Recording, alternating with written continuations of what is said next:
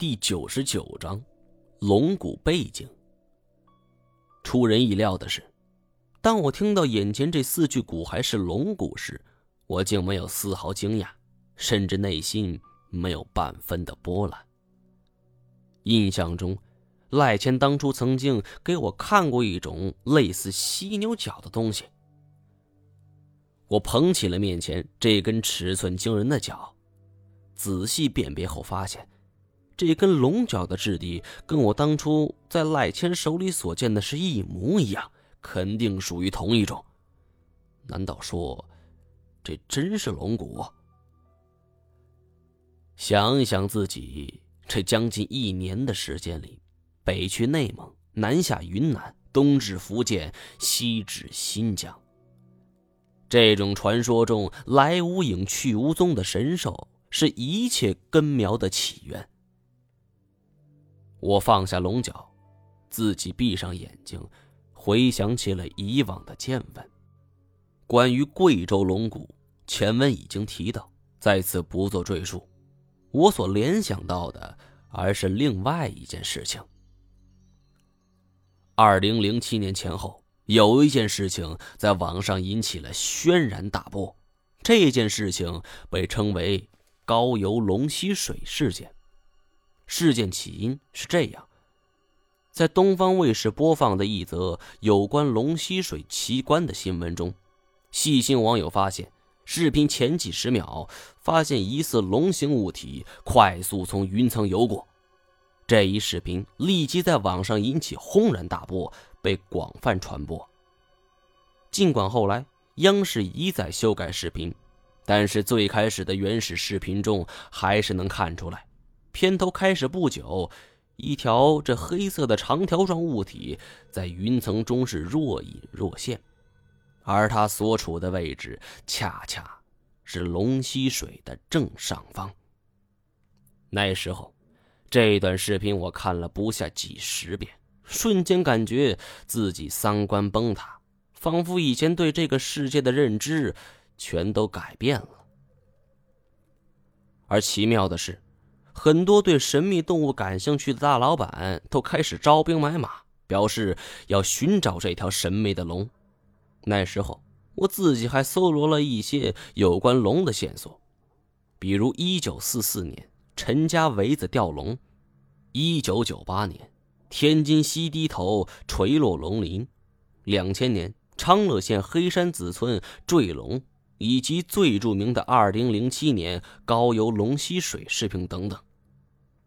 不过这种事儿纯属是打发闲暇时光，那时候自己还不足以跟二表哥出去捞饭，看看店面也是照顾着半死不活的生意。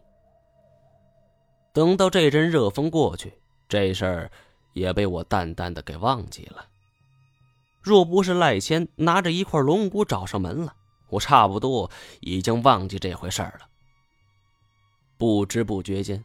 我的命运竟然会和这样一种传说中的生物捆在一起，这是我之前无论如何也想不到的。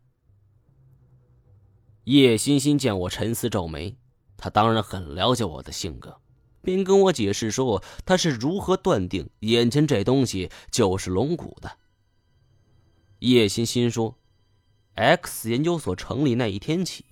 他就一直效力于人类生命极限的研究，不管是学术理论还是实验，他们都不遗余力的去做。但是在此期间，他们发现了一种非常有意思的现象，比如中国古代龙作为一种信仰图腾，同时也是权力和神明的象征。比如皇帝穿的叫龙袍，乘的车叫龙辇。而且与龙挂上关系的，全都被寄托了长寿的美好愿望。皇帝穿的龙袍被称为天子，又被群臣们高呼万岁。而接下来，X 研究所又发现了惊人的记录：龙不是万能的。古代，各种各样的生物占据着人们的信仰与精神的中心。对龙的崇拜，应该就是从那个百兽共争的时代开始的。距今起码有八千年历史。但是龙在那个时候并不是主流图腾。远古时期，中国大地上先后出现过一些著名的部落，最为著名的是黄河中下游渭河流域的炎帝黄帝部落。黄河下游的少昊部落，江淮流域的太昊部落，史称炎帝族首领牛首人身。故有些学者认为炎帝部落以牛为图腾，但是据炎帝族姓是姜，可认为是姓从母系，这姜就是羌，故炎帝的母系图腾为羊，黄帝则意为黄土高原的统治者，其图腾应该是黄土。炎帝族与黄帝族属于华夏族团。少昊部落与太昊部落则属于东夷族团。少昊部落以鸟为图腾，太昊部落则以龙为图腾。上古时期，太昊部落活动在黄河的中下游地区，气候偏暖，植被大部分是保存着原始格局，毒蛇猛兽随处可见。七八千年以前，人们制造石器，用集体力量。捕杀猛兽，但对于既能生存于草莽丛林，又能生存在沼泽湖滨的毒蛇，却束手无策。畏惧之心，便将蛇奉为神明。